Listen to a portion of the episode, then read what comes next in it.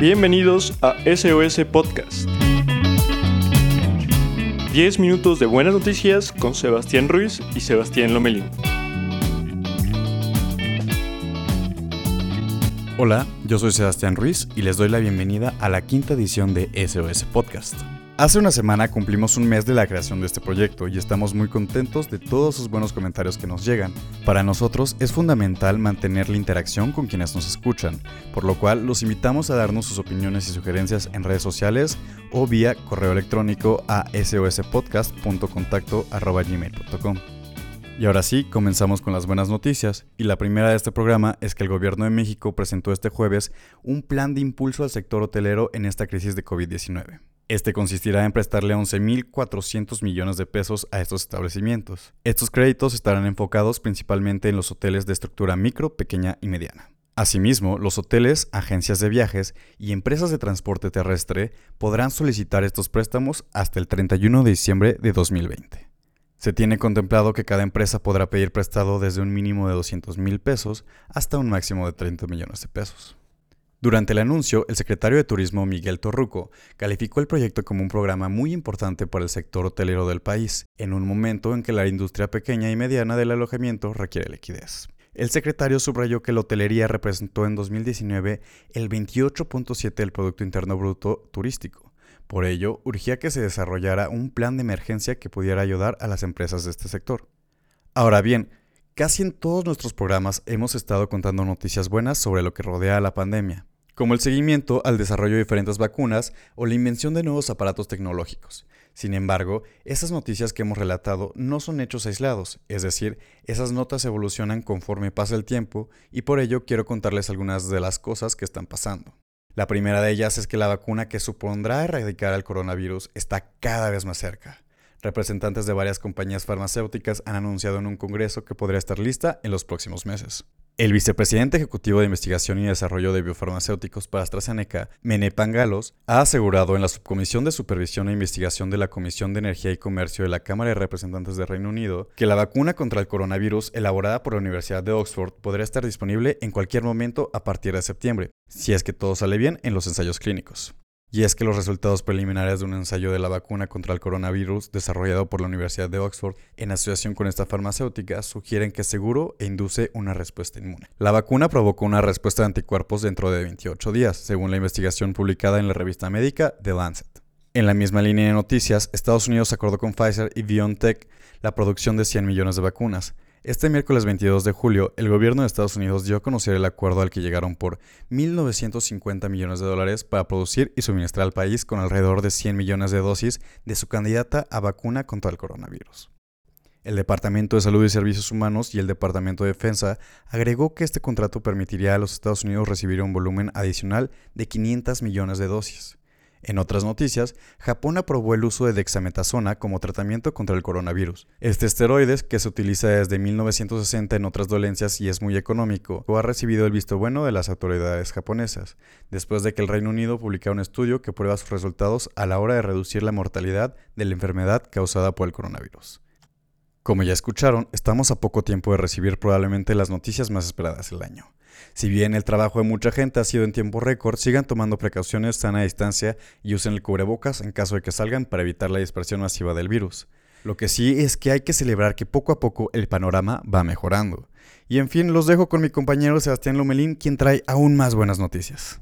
Hola, ¿qué tal amigos? Y bueno, esta semana, fíjense que yo me encontré una noticia que pues me hizo recordar un poco mi infancia, sobre todo por la empresa en la que está involucrada, y es que justamente la industria de la lucha libre en Estados Unidos y sobre todo liderada por la empresa de la WWE anunció el nombramiento de Claudia Ram como gerente general de Latinoamérica. En su nuevo cargo, Bermúdez liderará las iniciativas comerciales estratégicas de la WWE y las operaciones diarias en la región de, de Latinoamérica.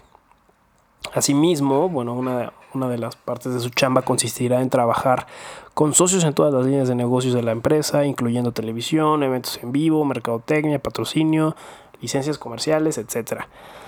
Lo importante aquí es que Bermúdez Key tiene más de 20 años de experiencia como ejecutiva de alto nivel en medios televisivos hispanos Y yo creo que lo más sorprendente es que justamente en una de las industrias pues, llena de más masculinidad, no sé cómo decirlo, eh, pues las mujeres, ¿no? Están entrando en las esferas más altas de toma de decisiones y entonces hay que verlo como una muy buena noticia, ¿no? El mayor de los éxitos para Claudia Bermúdez eh, pero yo creo que aquí la nota es que justamente las mujeres están empezando a apoderarse de espacios que por lo menos hace años era impensables, ¿no? Sobre todo en industrias tan masculinas de este estilo.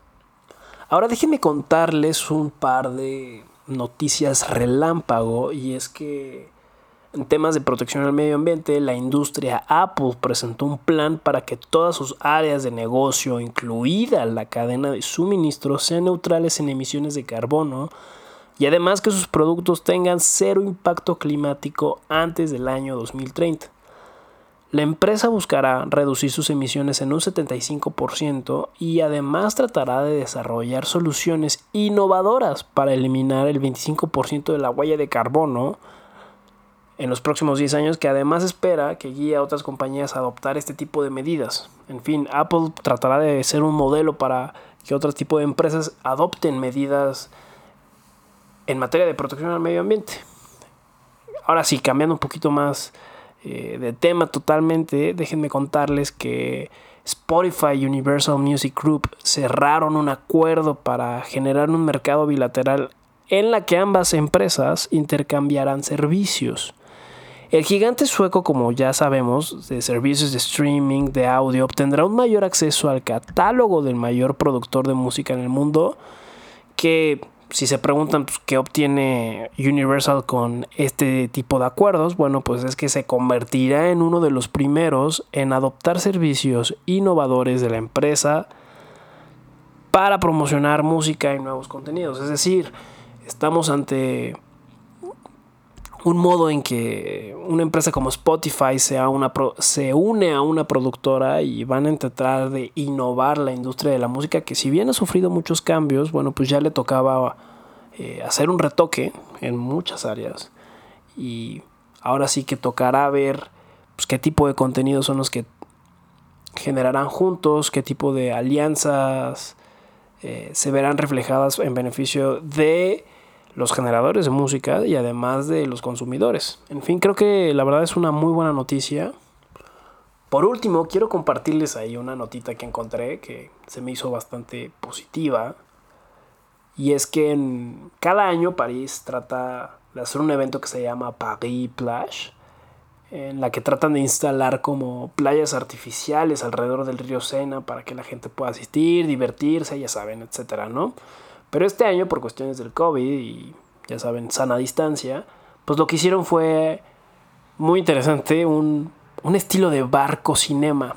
Es decir, instalaron 38 botes eléctricos para que la gente pudiera asistir y ver películas. La verdad es, es como imagínense que Cinépolis eh, o el gobierno de la CDMX usara el lago de Chapultepec e implementara los barquitos que ya tienen con forma de cisne para para que la gente pudiera ir ahí y ver eh, películas. La verdad es que, digo, fue algo que resultó como muy positivo para la gente allá en París. Eh, en México todavía no se, han, no se han reabierto los cines, pero creo que eh, es una bonita manera de terminar este programa. Por último, bueno, pues lo, lo mismo de siempre, ¿no?